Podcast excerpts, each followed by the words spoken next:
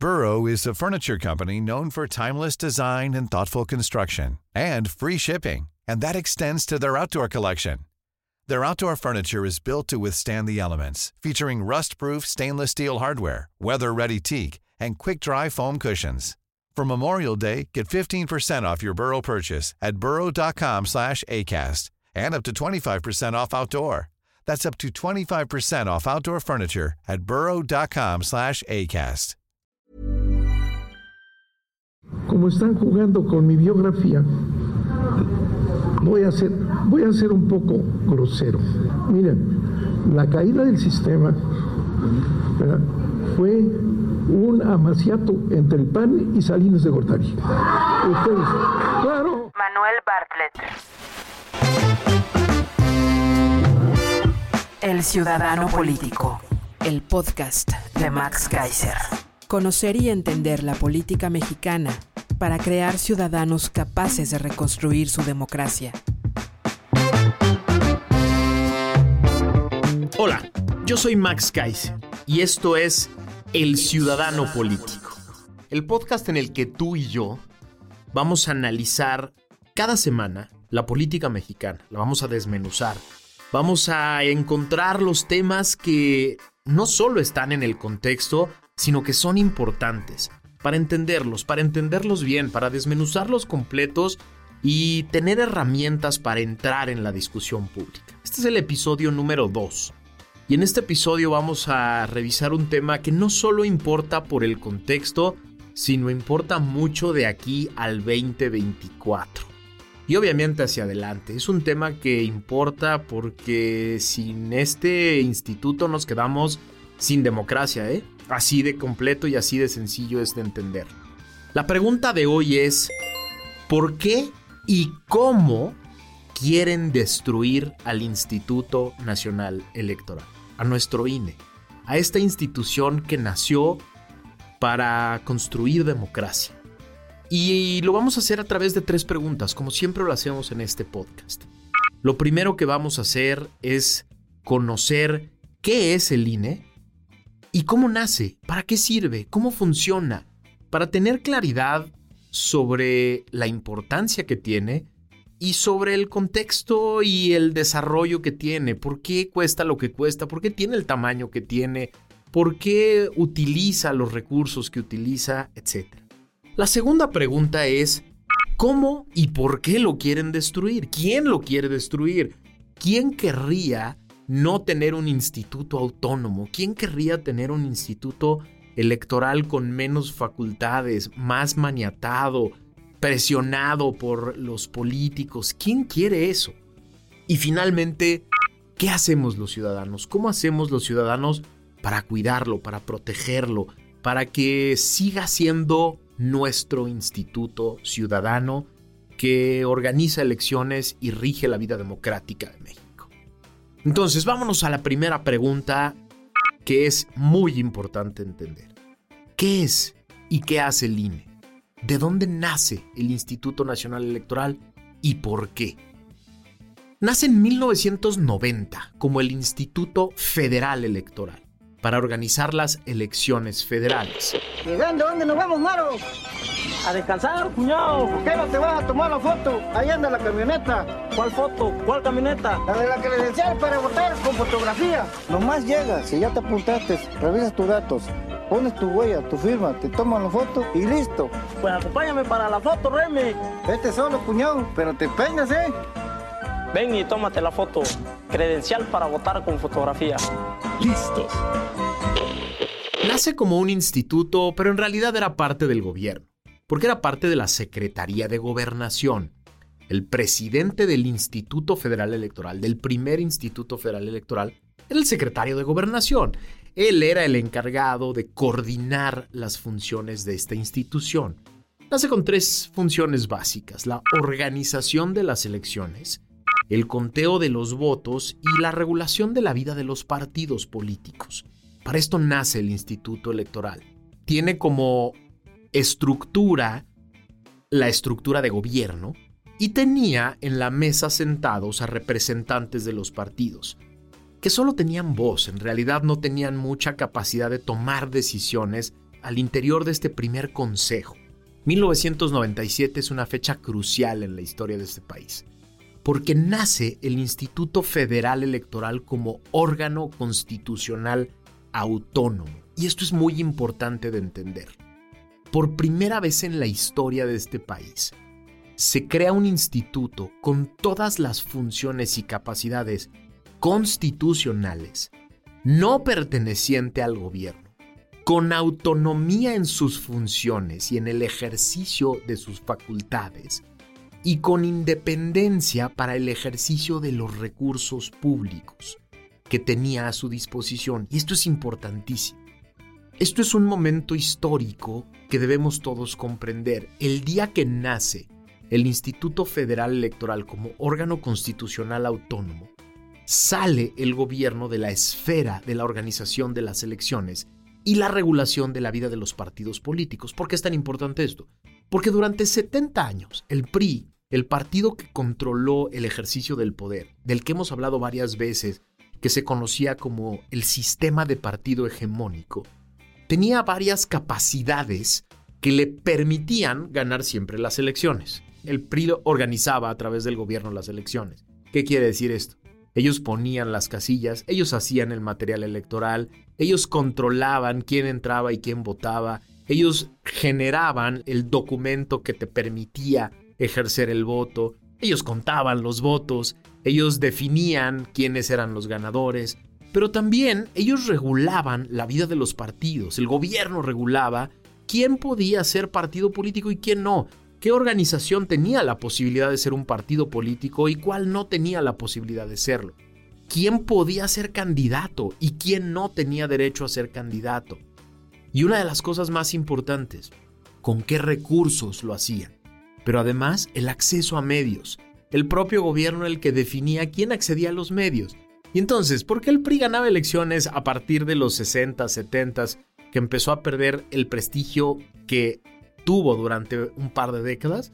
Pues porque ellos decidían quién votaba, cómo se votaba, en dónde se votaba, quién podía ser candidato, quién no podía ser candidato, qué partidos políticos podían competir, cuáles no. Ellos controlaban todos los recursos desde el gobierno, se gastaba muchísimo dinero para promover a sus candidatos, para que los medios de comunicación pusieran solo a sus candidatos y no a los otros, para que los periódicos, que en aquella época los periódicos impresos eran muy importantes, pusieran a los candidatos propios y no pusieran a los candidatos de otros partidos, etcétera, etcétera. Y por eso para el gobierno era en realidad una operación política muy sencilla la de ganar elecciones. Las reformas que se empezaron a hacer a partir de 1989, que provocaron el primer IFE y después la reforma importantísima constitucional de 1996, provocó que todas esas funciones se pasaran al Instituto Federal Electoral. Y así, el instituto quedó, déjenme ponerlo, con cinco funciones constitucionales importantísimas, de manera autónoma, sin la intervención del gobierno. Uno, organizar las elecciones federales en aquel entonces y hoy las elecciones nacionales. ¿Qué quiere decir esto? Organizar quiere decir desde dónde se ubica una casilla, el material electoral, la credencial electoral, que es uno de los instrumentos más importantes que tenemos los mexicanos, porque es hasta el día de hoy el único documento oficial que sirve para identificarse de manera concreta y completa en diferentes lugares, pero además sirve para votar. Definir cómo se cuentan los votos, cómo se registra el conteo, cómo se publican los resultados, etc. Que esta es la segunda función que es importantísima contar los votos. Dentro de este proceso hay una cosa que es muy interesante y que solo sucede en México, que es que el instituto, el día de la elección, se convierte en el coordinador de millones de ciudadanos que se convierten en autoridades por un día al formar parte de las mesas directivas de casilla. Y esto es importantísimo porque esto convierte al instituto en el lugar de todos nosotros. Somos nosotros, los ciudadanos, a través de un instituto con funciones constitucionales, los que contamos los votos y asignamos cargos a través del conteo del voto. Tercera función, regular la vida de los partidos. Esto es importantísimo. Durante muchas décadas, era el propio gobierno el que definía quién podía competirle. Imagínate. El gobierno era el que decía, esta organización sí puede convertirse en un partido y esta no. Durante muchos años, el gobierno tuvo paleros generaba para generar la idea, la imagen de que había democracia en México, le permitía a algunas organizaciones hacerse partido político, les daba todos los recursos, hacía como que esos partidos le peleaban, le discutían, etcétera, pero en realidad eran paleros del gobierno. Eran partidos generados desde el propio gobierno para simular la idea de competencia. A partir de 1996, cuando el instituto en el 97 se convierte en un instituto electoral autónomo, es a través del código electoral que se generan los requisitos para ser un partido político, los procedimientos para hacerlo, los documentos que se tienen que entregar, y es un órgano autónomo el que define quién puede generar competencia, puede formar parte de la competencia electoral.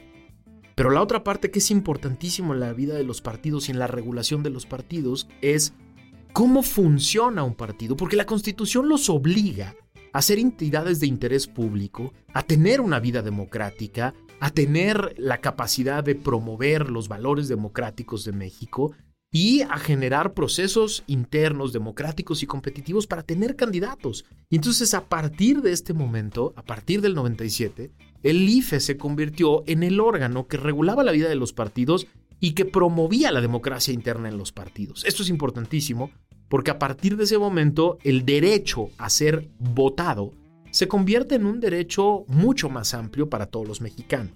Cuarta función importantísima, regular el acceso de los partidos y candidatos a los medios de comunicación. No más monopolio de un solo partido en a través de qué medios me puedo promover y cómo me puedo promover. Es el IFE, hoy el INE, el que define quién puede acceder a los medios, en qué espacios, a qué horas, con qué contenido, de qué manera, para que todos tengan la misma oportunidad. Y finalmente, la quinta función constitucional que tiene el instituto es la de la promoción de la participación ciudadana, de la participación de todos nosotros en la vida democrática del país. Así cuando te echen el choro de que tenemos en México uno de los institutos más caros del mundo y que solo organiza elecciones y eso no debería de ser tan caro, tú diles que están mintiendo porque este instituto no tiene igual en ningún lugar del mundo. Es el único instituto que hace todas estas funciones y que las hace bien y que las hace de manera ciudadana e independiente de los intereses de los partidos. Todo esto cuesta mucho dinero. Además, cuando te echen el choro de que cuesta mucho dinero, también contéstales que una de las partes más importantes, que también vienen de la reforma de 1997, es el financiamiento de los partidos. Porque una de las cosas que hacía que el PRI pudiera ganar elecciones es que era el partido que utilizaba recursos públicos, el único que utilizaba recursos públicos para poder promover sus candidaturas. A partir de 97 se generaron una serie de fórmulas para que los partidos políticos tuvieran financiamiento público en cantidades muy importantes que los hicieran competitivos, que pudieran competir contra el partido del gobierno en turno, y esto generara una equidad en la competencia. Por eso una parte muy importante del presupuesto que tú ves tan abultado del instituto es lana que se va directo a los partidos, que no utiliza el instituto electoral. Y esto es importante entenderlo. ¿Cuántos mexicanos somos hoy los que estamos registrados por el Instituto Nacional Electoral con una credencial de elector válida que tiene diferentes mecanismos de seguridad? 93 millones. Somos 93 millones de electores que utilizamos al Instituto Electoral y sus servicios para tener una credencial al día que sea válida, que esté verificada y que pueda ser utilizada para votar y para trámites de bancos y para muchas otras cosas. Por eso el instituto es tan caro. Y por eso no lo queremos en el gobierno, ¿eh? No queremos que en el gobierno se controle quién puede votar y cómo, cómo está definido. Y más, ahorita te voy a platicar algunas de las terribles historias de este momento. Son 48 millones de mujeres y 44 millones de hombres. Es decir, en este momento hay 4 millones más de mujeres con una credencial de elector y esto es muy importante. Mujeres, ustedes tienen en sus manos el futuro de este país con una credencial de elector. Y así vámonos a la segunda pregunta.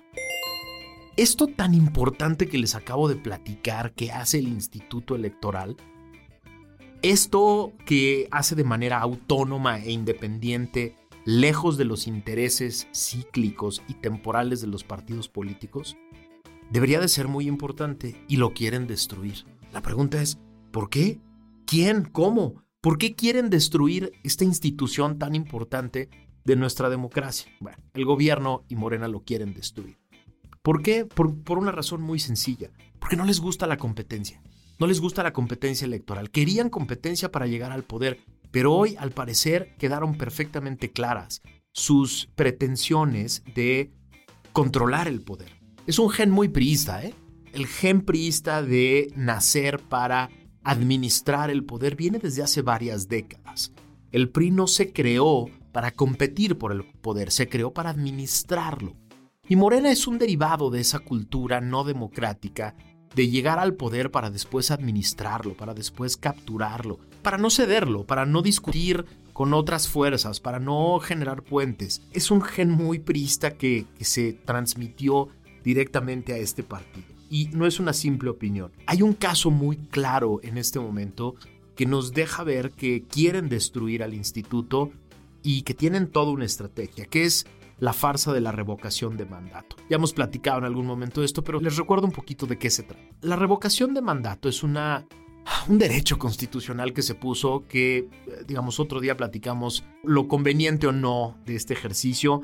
Muy poquitos países democráticos tienen este ejercicio de revocar a la mitad o no, o poder revocar a la mitad o no el mandato de un presidente constitucional que fue democráticamente electo, pero finalmente lo tenemos en México. Los procedimientos que están en la Constitución y en la ley especial implican que una persona, un grupo de personas que quieran iniciar el procedimiento de revocación de mandato tienen que conseguir el 3% de las firmas de la lista nominal de personas que quieran iniciar el procedimiento. Y el instituto tiene la obligación, si se consigue el 3% de firmas válidas de personas que estén en la lista nominal, tiene la obligación de hacer todo un ejercicio de instalación y de organización para que haya pues prácticamente una elección federal. Imagínate, para revocar el mandato de seis años de una persona que fue democráticamente electa, lo que se requiere, por lo tanto, es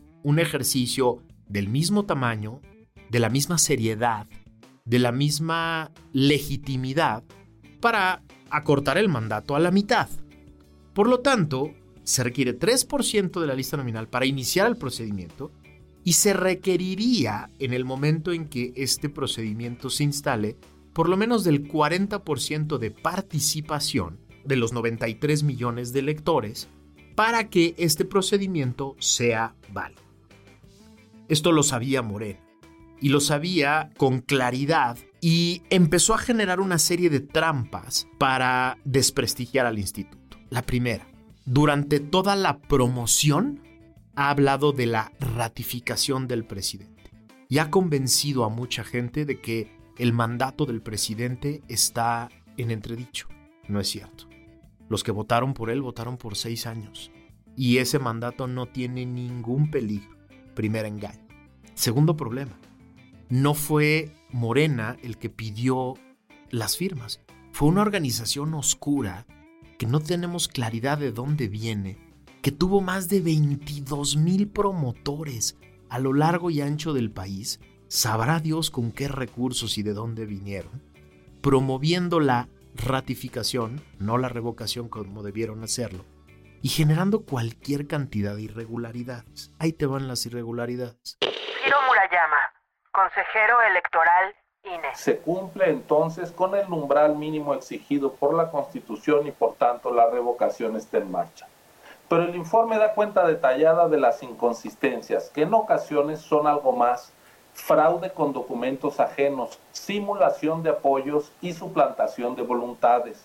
De los registros recibidos vía la aplicación 296.980, equivalentes al 21.5%, fueron inconsistencias y el 22.7% de los capturados en papel. Ya es llamativo que más de uno de cada cinco apoyos entregados al INE haya sido inconsistente, pero cuando se analiza la causa de la inconsistencia, el tema es más delicado porque muestra conductas que están en las antípodas de las prácticas democráticas. Entregaron supuestamente 11 millones de firmas a través de dos procedimientos. Una app que puso a disposición de ellos el Instituto Nacional Electoral y a través de cajas llenas de papel donde supuestamente había firmas. El INE tenía la obligación de verificar y lo que encontró fue dramático. Encontró que había firmas de más de 18 mil muertos, personas que ya no existen, que firmaron un procedimiento que supuestamente está regulado por la Constitución y la ley. Más de 990 mil firmas con inconsistencias de todo tipo. Más de 600 presos, personas que tienen suspendidos sus derechos. Pero lo más dramático de todo es que encontraron que el 25% de las firmas entregadas, es decir, una de cada cuatro, son de personas que no dieron su consentimiento. Es decir, esta organización, con alguna base de datos y la lista nominal en sus manos, inventó que personas habían firmado en favor de este procedimiento. Y esto lo encontró el INE de manera formal, ¿eh? hay pruebas de esto. Hicieron una, eh, un ejercicio muestral para encontrar que el 25% de las personas que supuestamente habían dado su aval no lo dieron. Esto es un delito electoral, ¿eh? Según el artículo 409 del Código Penal Federal, el suplantar la identidad de una persona, el falsificar la credencial del elector, el hacer mal uso de este documento oficial es un delito federal. Es decir, hay más de 2.5 millones de delitos federales en este ejercicio. ¿Esto con qué intención? Con la intención de que el Instituto Electoral declarara que esto era un ejercicio lleno de irregularidades. ¿Para qué? Para que el presidente y su partido pudieran decir, están en me quieren atacar, quieren acabar con nuestro instituto, son parte de los enemigos, son parte de la mafia del poder. Pero no se quedó ahí el gobierno y Moreno. A través del presupuesto federal, le quitaron todos los recursos al INE para hacer este ejercicio. El INE tiene calculado que este ejercicio debería de costar, costaría si se instalaran todas las 160 mil casillas que se requieren, alrededor de 4 mil millones de pesos. No le dieron un solo centavo. Y lo que quiere Morena es que utilice sus propios recursos para recursos que se utilizan para la credencial del lector, recursos que se utilizan para la administración de los monitoreos de medios de comunicación, para lo que hace el Instituto Electoral, quieren que lo utilicen para esta farsa de ejercicio. ¿Todo esto para qué? Es muy sencillo de entender. La estrategia está clarísima. Todo esto para que el INE tenga que exhibir a Morena, incluso sancionar eventualmente a Morena, incluso denunciar eventualmente a las personas que cometieron estos delitos para poder decir, me quieren atacar. El INE es parte de la mafia. ¿Con qué intención? Son por lo menos dos intenciones. Quieren provocar reformas al instituto, reformas constitucionales para limitarlo, para quitarles funciones y si es posible, ya lo dijo el presidente, ya lo dijo el presidente de Morena, para adscribir otra vez de regreso al instituto al gobierno. Sí, para regresar a esa época en la que el gobierno organizaba elecciones, en la que el gobierno era el que decidía y regulaba la vida de los partidos, quién podía ser candidato y quién no, quién accedía a medios de comunicación y quién no. Es decir, acabar con la democracia, acabar con toda esta historia de más de 30 años que tenemos construyendo un pilar de la democracia que no solo regula quién vota y quién no, quién puede ganar y quién no, sino que regula la vida democrática completa. Claudia Zavala, consejera electoral INE. Lo que está en el fondo de esta campaña de confrontación, de confrontación del gobierno y su partido contra el INE, nada tiene que ver con los presupuestos o con la realización de la consulta de revocación de mandato, que por cierto vamos a hacer a pesar de las maniobras que existen para entramparnos. Lo que está en el fondo es la intención eminentemente política de exterminar al INE en esos términos lo ha reconocido incluso un alto dirigente del partido en el poder. Y es que si de veras hubiera el genuino interés de revisar, de mejorar, de fortalecer e incluso de sustituir el actual sistema electoral nacional en clave democrática, es decir, a través del consenso de todas las fuerzas políticas, el camino y los tiempos que se estarían siguiendo serían los de las reformas constitucionales y no los del abuso del poder de una mayoría parlamentaria, que con el pretexto de la austeridad, lo que en realidad busca es hacer que no nos es hacer colapsar a esta institución, patrimonio de la sociedad mexicana, por el hecho de que no nos hemos sometido a los designios ni al credo político ideológico o hasta moral de quienes tienen esas voces. Y así pasamos a la tercera pregunta, porque la idea es, ¿y qué hacemos? ¿Qué hacemos para cuidar al instituto?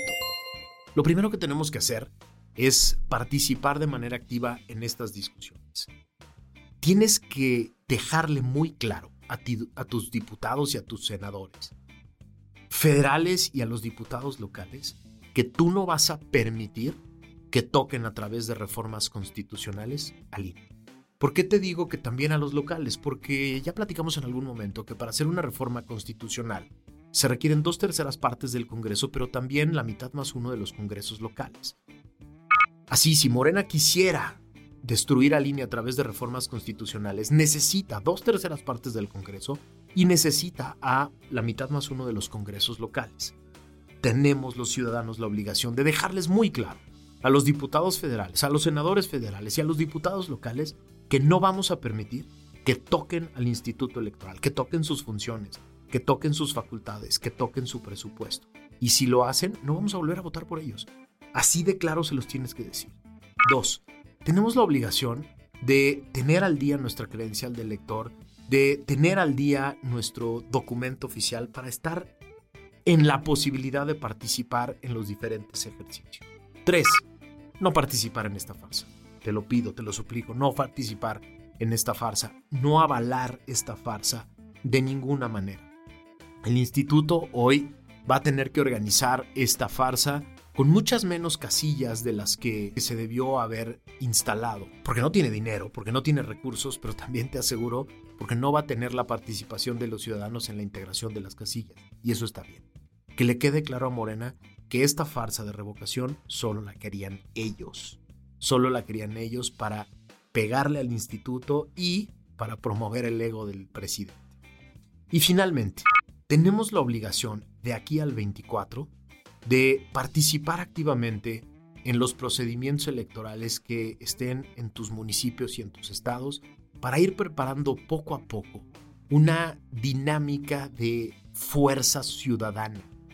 Que los partidos políticos sepan que los ciudadanos estamos listos para participar en nuestra democracia, listos para definir nosotros quién llega a un cargo, quién puede ser partido político, cuánta lana pueden recibir, cómo van a ejercer el cargo, si ratificamos o no a través de la reelección a alguien que llega a un cargo y sientan los partidos que tienen la obligación de convencernos a nosotros. No convencerse entre ellos, no convencer al gobierno, no generar pactos oscuros entre ellos, no, a nosotros. Dania Rabel, consejera electoral INE. Desde luego se trata de una situación muy lamentable porque a diferencia de lo que se dice en el oficio, la revocación de mandato no solo le compete a este instituto, sino como lo dijo expresamente la Sala Superior, Estamos en presencia de una obligación de todo el Estado mexicano. Es lamentable porque sin esos recursos será necesario que, en conjunto con las áreas, revisemos cuáles serán los ajustes que deberemos llevar a cabo para poder realizar el proceso de revocación de mandato. Pero es previsible que tendremos que disminuir el número de casillas a instalar, entre otras ecuaciones que debemos de analizar. Pero sin importar cuáles sean estos cambios y ajustes, la ciudadanía debe tener la seguridad de que el próximo 10 de abril tendrá a su alcance una casilla a la que pueda acudir para ejercer su derecho a participar en este ejercicio histórico de participación ciudadana, porque el INE, como siempre, contra viento y marea, va a lograr cumplir con sus funciones. Tenemos la obligación de aquí al 24 de mostrarles el músculo ciudadano, de enseñarles quién manda, de enseñarles de quién es el instituto electoral. Ojo, ¿eh? si le pegan a este instituto, si le pegan a sus funciones, si la función de organizar la elección, si la función de contar votos, de asignar triunfos, de regular a los partidos, de regular su vida interna, el acceso a medios o de la promoción de la participación regresa a manos del gobierno, nuestra democracia puede morir. Sí se puede. Llevamos mucho tiempo construyéndola y tenemos la obligación entre todos de contarla. Espero que este episodio te haya gustado. Yo sé que este episodio va a ser muy necesario durante todo este procedimiento de aquí a abril que se haga la revocación, de aquí a junio que, se, que venga la elección de este año y sobre todo de aquí al 24. Por eso te pido que me ayudes a compartirlo con otras personas, a que otras personas conozcan la historia del instituto, las funciones reales, cuál es la estrategia para golpearlo y cómo deberíamos de, protegerlo entre nosotros. Ayúdame a compartirlo con otras personas y, te agradezco de corazón estos minutos que le dedicas cada semana a escuchar y a platicar conmigo. Déjame en mis redes sociales todos los comentarios que quieras y puedas acerca de este y otros episodios. Ayúdame a, buscar los temas que te interesan. Proponme temas que te interesa que desmenucemos y platiquemos aquí para que este cada vez sea más nuestro programa, nuestro espacio en el que tú y yo nos convertimos en ciudadanos políticos. Gracias por haberme acompañado. Nos escuchamos la próxima.